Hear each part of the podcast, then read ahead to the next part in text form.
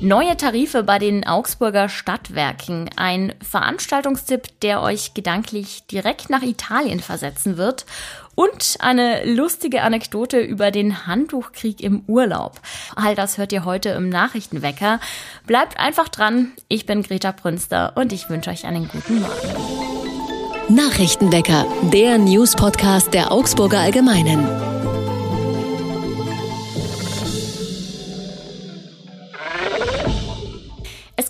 Gute Neuigkeiten für Kunden bei den Augsburger Stadtwerken. Es gibt wieder günstigere Tarife. Sie werden zusätzlich zum Grundversorgungstarif eingeführt, der durch die Energiekrise ja zwischenzeitlich ziemlich gestiegen war. Beim Strom werden im neu eingeführten Tarif Strom Augsburg Natur 38,3 Cent für die Kilowattstunde fällig. In der Grundversorgung waren es zuletzt 52,5 Cent. Allerdings macht sich das auf der Kundenrechnung gar nicht so stark bemerkbar, weil ja die staatliche Strompreisbremse beim bisherigen Grundversorgungstarif dämpfend gewirkt hat. Auch beim Gas gibt es inzwischen eine Alternative zum Grundversorgungstarif, der aktuell bei 17,6 Cent pro Kilowattstunde liegt. Im Tarif Gas Augsburg werden jetzt 13,7 Cent fällig. Dieser neue Preis liegt noch über der staatlichen Gaspreisbremse von 12 Cent. Bei den 80 Prozent des Jahresgasverbrauchs, die der Gaspreisbremse unterliegen, macht es für die Kunden also eigentlich keinen Unterschied, in welchem Tarif sie sind. Lediglich bei den verbleibenden 20 Prozent können sie sparen. Die Stadtwerke machen auf die alternativen Tarife nicht von sich aus aufmerksam. Wer wechseln will, der muss das aktiv übers Kundencenter oder über sein Kundenkonto im Internet tun. Dabei bindet man sich für ein Jahr. Derzeit richten sich viele bange Blicke nach Berlin. Im Zuge der Haushaltsdebatte könnte auch beim Verkehrsministerium gespart werden. Es soll für den Ausbau des Schienennetzes weit weniger Geld bekommen als zunächst geplant. Summen deutlich unter den anvisierten 45 Milliarden Euro sind angeblich im Gespräch. Das kann sich auch auf die Bahnprojekte im Augsburger Land auswirken. Vor allem die Modernisierung der heutigen Bestandsstrecke zwischen Ulm und Augsburg rückt dabei in den Fokus. Die Bahnverbindung soll bis 2030 saniert werden. Dabei müssen Schwellen und Schotter, Gleise, Weichen, Signale, Stellwerke und die Bahnhöfe auf den neuesten Stand gebracht werden. Wenn jetzt aber der Bund beim Bahnausbau den Rotstift ansetzt, dann fürchten einige, dass auch die Strecke Augsburg-Ulm dem zum Opfer fallen könnte. Die Bahn wollte sich dazu zunächst nicht äußern. Der CSU-Bundestagsabgeordnete Hans-Jörg Durz zeigte sich besorgt, dass zumindest der Zeitplan für das Projekt wanken könnte. Etwas zuversichtlicher ist die SPD-Politikerin Ulrike Bahr. Sie erinnerte im Gespräch mit unserer Redaktion daran, dass der Haushalt erst im Dezember endgültig beschlossen werde. Bisher handle es sich nur um einen Entwurf. Die Notte Italiana, die italienische Nacht in Göggingen, gehört zu den beliebtesten Festen in Augsburg. An zwei Abenden im Juli verwandelt sich der Park beim Gögginger Rathaus in ein kleines Stück Italien mit italienischen Weinen, Speisen und Musik. In diesem Jahr ist es am Freitag und am Samstag wieder soweit. Zudem wird ein kleines Jubiläum gefeiert, denn seit 20 Jahren gibt es die italienische Nacht jetzt schon, auch wenn sie heuer erst zum 17. Mal stattfindet. Grund dafür ist unter anderem die Corona-Pandemie, die da ein paar Mal dazwischen gekommen ist. Ursprünglich hatte man die Notte Italiana eingeführt, um den Stadtteil etwas mehr zu beleben und man wollte jedes Jahr ein anderes Land als Motto nehmen. Aber die Menschen waren dann so begeistert von den Speisen und der italienischen Musik, dass es einfach immer bei Italien geblieben ist. Neben den kulinarischen und musikalischen Genüssen gibt es auch heuer wieder einiges an Programm. Die Besucher können zum Beispiel gegen eine Spende an die Freiwillige Feuerwehr mit einem Hubwagen 30 Meter in die Höhe fahren. Und es gibt auch eine Tombola von der katholischen Jugend.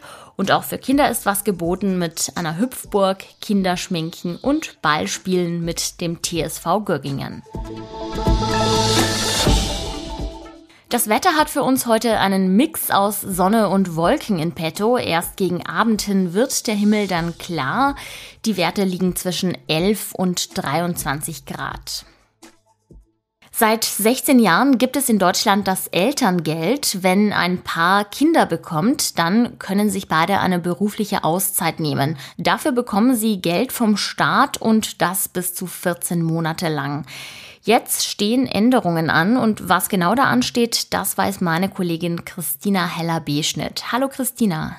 Hallo liebe Greta. Das Elterngeld soll reformiert werden. Was genau ist denn da jetzt vorgesehen? Genau. Der Bundestag hat heute den Haushalt beschlossen und da wird eben kräftig gespart, unter anderem beim Elterngeld. Und die Reform sieht jetzt vor, dass die Einkommensobergrenze abgesenkt wurde.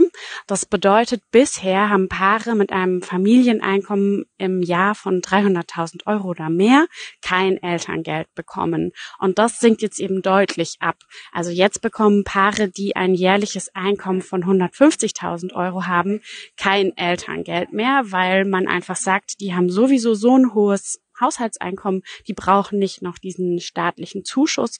Und wenn man sich anguckt, was im Durchschnitt ein deutscher Haushalt verdient, das sind nämlich ungefähr 4.900 Euro im Monat vor Abzug der Steuern, dann liegen die Leute natürlich deutlich drüber, weil wer 150.000 Euro verdient, hat im Monat ungefähr 12.500 Euro, also etwa das 2,5-fache.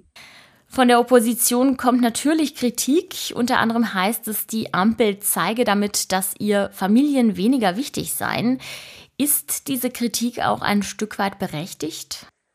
Also ich finde ganz deutlich ja.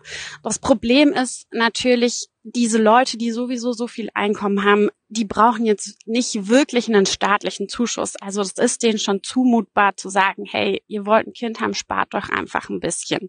Ähm, natürlich brauchen Leute, die weniger Geld haben, deutlich dringender diese finanzielle Unterstützung vom Staat. Aber dass eben gerade an diesen Familienleistungen gespart wird, finde ich schon problematisch. Das ist einfach ein problematisches Signal. Das ist der eine Punkt.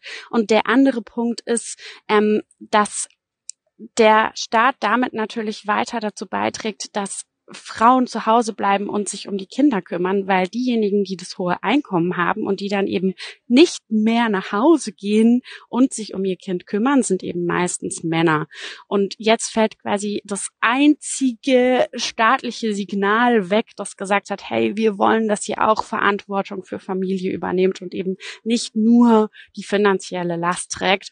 Und wenn man das so sieht, dann finde ich, kann man das schon sehr deutlich kritisieren und auch sagen, ja, das ist schon schon ein Signal, was Familien jetzt nicht so positiv aufnehmen können. Ich komme ja selbst aus Italien und ich weiß, dass meine Eltern und auch die Eltern von vielen anderen Kindern manchmal ganz neidisch nach Deutschland geblickt haben, weil man in Italien sehr viel weniger finanzielle Unterstützung für seine Kinder bekommt. Das gilt übrigens auch für andere Länder. Sind deutsche Eltern da vielleicht ein Stück weit verwöhnt? Ja, wir sind da absolut verwöhnt. Also klar, ähm, das Elterngeld gibt's seit 16 Jahren. Das wurde 2007 eingeführt und davor gab's hier auch nichts für oder quasi nichts für äh, Menschen, die ein Kind bekommen haben im ersten Jahr. Also, dass es das überhaupt gibt, ist eine super Leistung und das ist auch ähm, toll, dass es sowas gibt und dass eben der Staat Eltern so viel Freiraum gibt im ersten Jahr nach der Geburt ihres Kindes. Nur man muss halt auch sehen, das wurde ja nicht ohne Grund eingeführt. Also in Deutschland sind die Geburtenraten deutlich zurückgegangen und man hat sich eben überlegt, was kann der Staat da machen, um irgendwie gegenzusteuern, um es attraktiver zu machen, ein Kind zu bekommen. Und da war eben das Elterngeld ein Mittel, was eingeführt wurde und es war durchaus auch erfolgreich. Also ja, wir sind verwöhnt, nur ähm, aus meiner Sicht ist es eben auch so, dass eigentlich das Elterngeld auch bisschen dazu beitragen sollte, die Gleichberechtigung von Männern und Frauen voranzubringen. Und das tut es eben nicht. Und das ist aus meiner Sicht schon auch eine staatliche Lenkungsaufgabe, die mit diesem Instrument erfüllt werden sollte. Vielen Dank für den Überblick und für die Einordnung, liebe Christina. Ja, danke dir, liebe Greta, und bis zum nächsten Mal. Und auch das ist heute noch wichtig. Elon Musks Twitter bekommt heute seinen potenziell stärksten Konkurrenten. Der Facebook-Konzern Meta bringt die App Threads mit ähnlicher Funktionsweise heraus. Der Start steht allerdings nur in den USA fest. Wann die App nach Europa kommt, das ist noch unklar. Es ist der altbekannte Witz, wenn Deutsche in den Urlaub fahren, dann erkennt man sie daran, dass sie schon morgens mit ihren Handtüchern die Liegen am Pool reservieren. Aber nicht nur die Deutschen sind beteiligt im Handtuchkrieg. Britische Urlauber haben sich jetzt tatsächlich eine neue Finte einfallen lassen und das natürlich auf der beliebten Ferieninsel Mallorca. Da einige Hotels ihre Pools erst später öffnen, um eben zu verhindern, dass Frühaufsteher ihre Handtücher positionieren, legen sie ihre Handtücher einfach nachts schon hin und zwar vor den verschlossenen Poolbereich und auch noch schön säuberlich in einer Reihe. So nach dem Motto, wer zuerst sein Handtuch hinlegt, der kriegt später die erste Liege.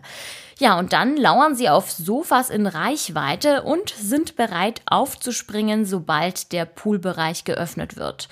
Ein Schelm, wer jetzt Böses dabei denkt, aber ich musste schon ein bisschen drüber schmunzeln, dass das mit dem Schlange stehen der Handtücher jetzt ausgerechnet den Briten eingefallen ist.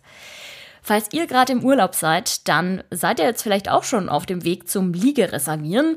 Und falls nicht, dann seid ihr jetzt eben auf dem Weg zur Arbeit. Aber wie auch immer, ich wünsche euch einen erfolgreichen Donnerstag und wir hören uns morgen wieder. Mein Name ist Greta Prünster. Ich sag ciao und macht es gut. Nachrichtenwecker ist ein Podcast der Augsburger Allgemeinen. Alles, was in Augsburg wichtig ist, findet ihr auch in den Show Notes und auf augsburger-allgemeine.de.